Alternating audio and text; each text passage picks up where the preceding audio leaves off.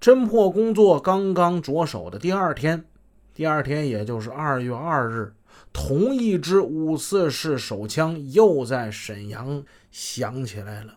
这真是一支凶枪啊！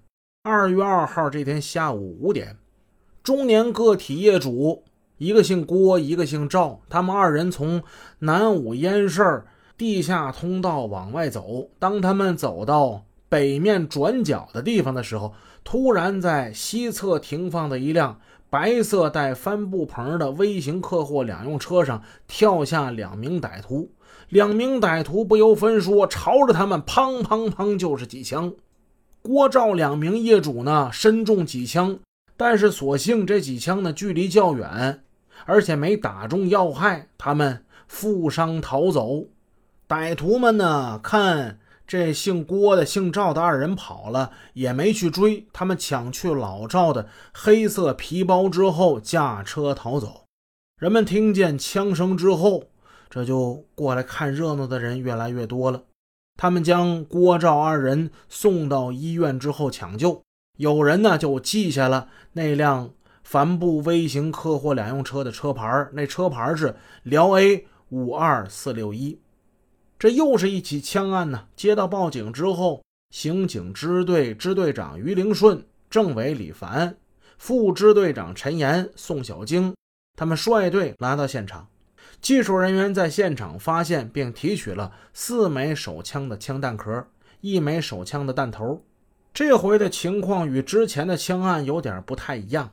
那四枚弹壳之中，仅有一枚是7.62毫米的，弹壳底缘有1165字样，而另外三枚则是9毫米的枪弹，弹壳底缘印有38.88字样。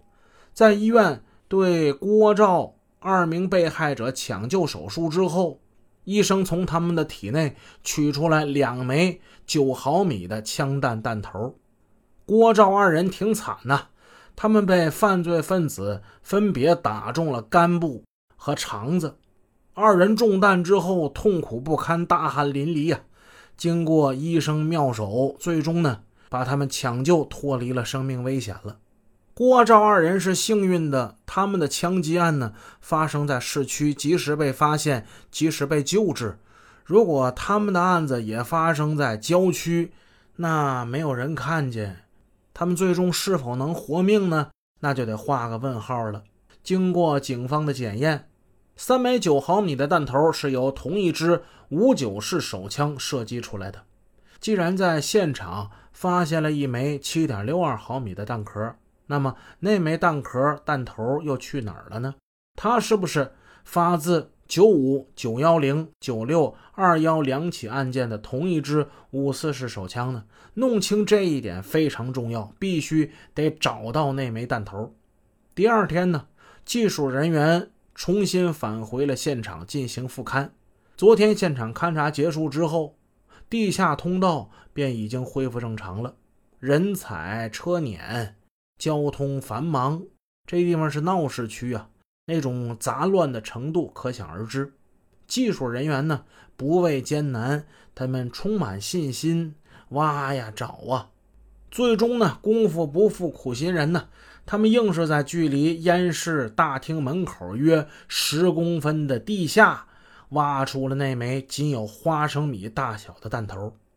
经过比对证明，这枚七点六二毫米的弹头与九五九幺零九六二一两起枪案现场提取的七点六二毫米弹头为同一支五四式手枪所发射出来的。这也就是说，犯罪分子已经用这枪干了三起杀人致死致伤的案子了。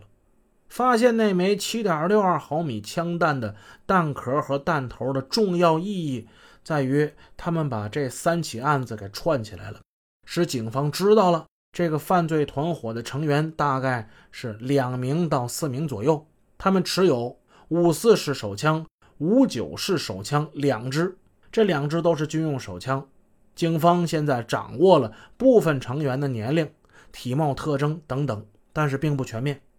认定这个犯罪团伙至少有两支手枪，这就解开了。九五九幺零案件中的五枚弹头，为什么有一枚鉴定与另外两名不是同一支枪所射击出来的这谜就出来了。